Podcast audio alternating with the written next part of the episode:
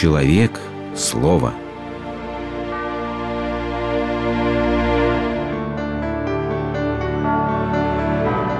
Религиозная энциклопедия. Христиане до Христа. В древнегреческой мифологии есть рассказ о царе Кодре. Пелопонесские даряне пошли на Аттику войной и осадили Афины. Дельфийский оракул произнес пророчество. Даряне, вы возьмете Афины, если не тронете царя. Царь Кодр узнал об этом и решил спасти город ценой собственной жизни.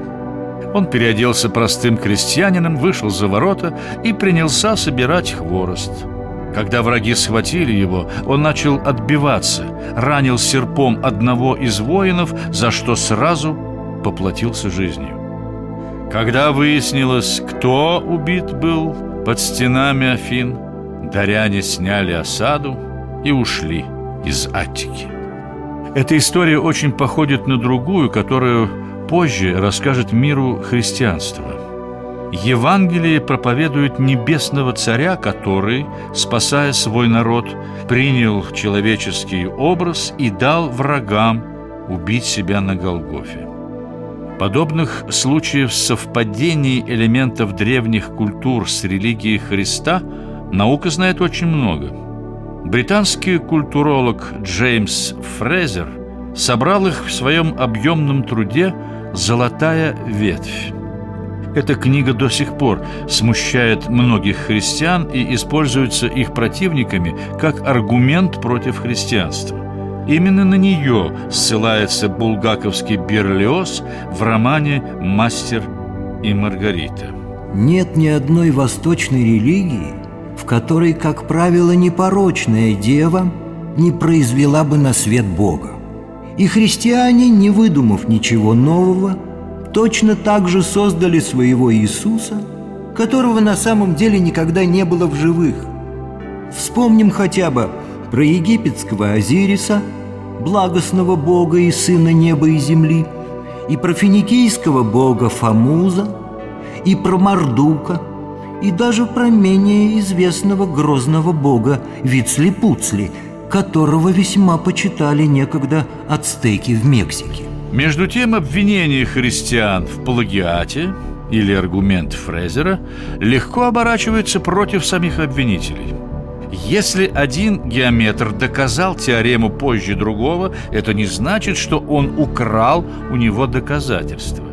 Истина одна, и она может открыться всякому человеку, будь он еврей, грек или перс. Почему бы не предположить, что мудрецы разных народов прозревали главное событие человеческой истории задолго до того, как оно совершилось в Палестине?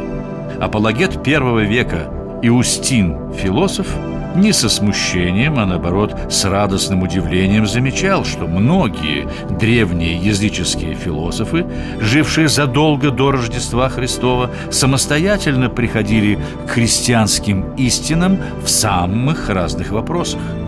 Этих людей Иустин называл христианами до Христа. Вот только трое из них – Гераклит, Сократ и Платон – Коренной житель Эфеса Гераклит принадлежал к царскому роду. Основным предметом его сочинений были огонь, то есть нетварный свет, и логос – слово. Кстати, именно Гераклит впервые ввел этот термин для обозначения божественного начала мира. Много позже – Проповедуя Евангелие среди жителей Эфеса, апостол и евангелист Иоанн Богослов воспользовался именно этим Гераклитовым учением. Вначале было Слово, и Слово было у Бога, и Слово было Бог.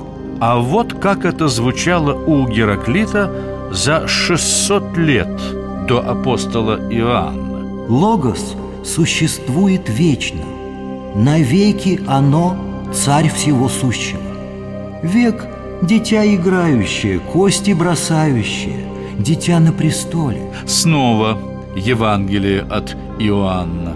Был свет истинный, просвещающий всякого человека, приходящего в мир. Словно в антифонном пении, когда два хора в церкви поют попеременно, откликается из глубины веков Гераклит. «Видел я в людях разные души, и более всех прочих меня пленила сухая, сияющая, огненная душа, душа мудрейшая и наилучшая. Этот огонь, зажигающий прекрасные души, есть начало мира. Он был, есть и будет. Апостол Иоанн В мире был, и мир через него начал быть, и мир его не познал. Гераклит Этот логос, сущий вечно, люди не понимают и прежде, чем выслушать.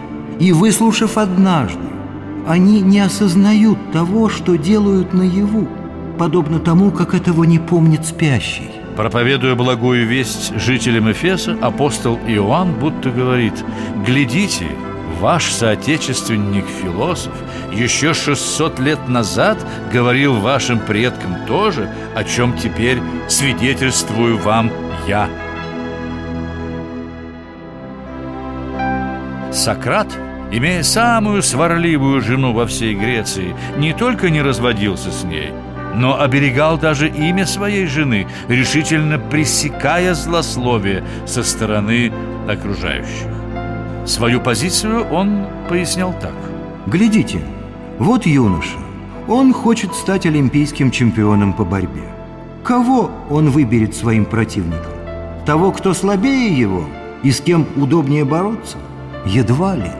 Смотрите, он всегда выбирает сильнейшего себя, от которого наверняка получит тумаки и позор поражения, но этой ценой он купит новое мастерство.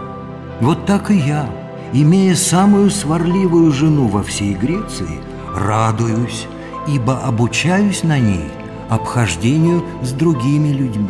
Сократ говорил Женись непременно. Попадется хорошая жена, будешь счастливым человеком. Попадется плохая, станешь философом. Философ в его понимании – это олимпиец, человек, научившийся любви.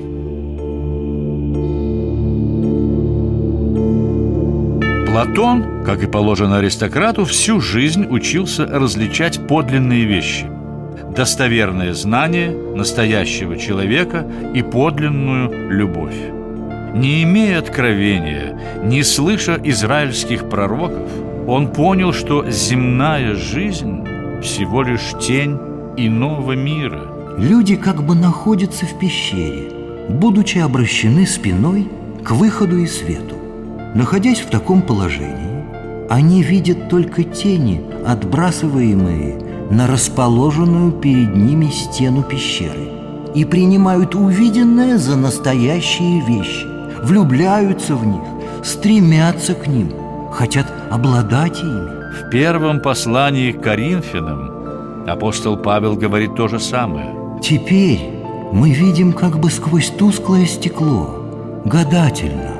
Тогда же, то есть в будущей жизни, лицом к лицу. Так несчастливому влюбленному Платон говорил Бывает, что, встречая в чужом краю земляка, мы радуемся и заключаем его в объятия, которых он, может быть, по своим личным качествам совсем недостоин. Этот человек, сам того не подозревая, напоминает нам об оставленной родине, подлинном предмете нашей любви, и поэтому оказывается согрет радушием, которого не чаял. Так и пленяясь красотой земной, мы на самом деле тянемся сердцем к вечной красоте небесной, и блаженны те, кто знает об этом. Так христиане до Христа, подобно израильским пророкам, учили свои народы истине и готовили их к приходу Спасителя.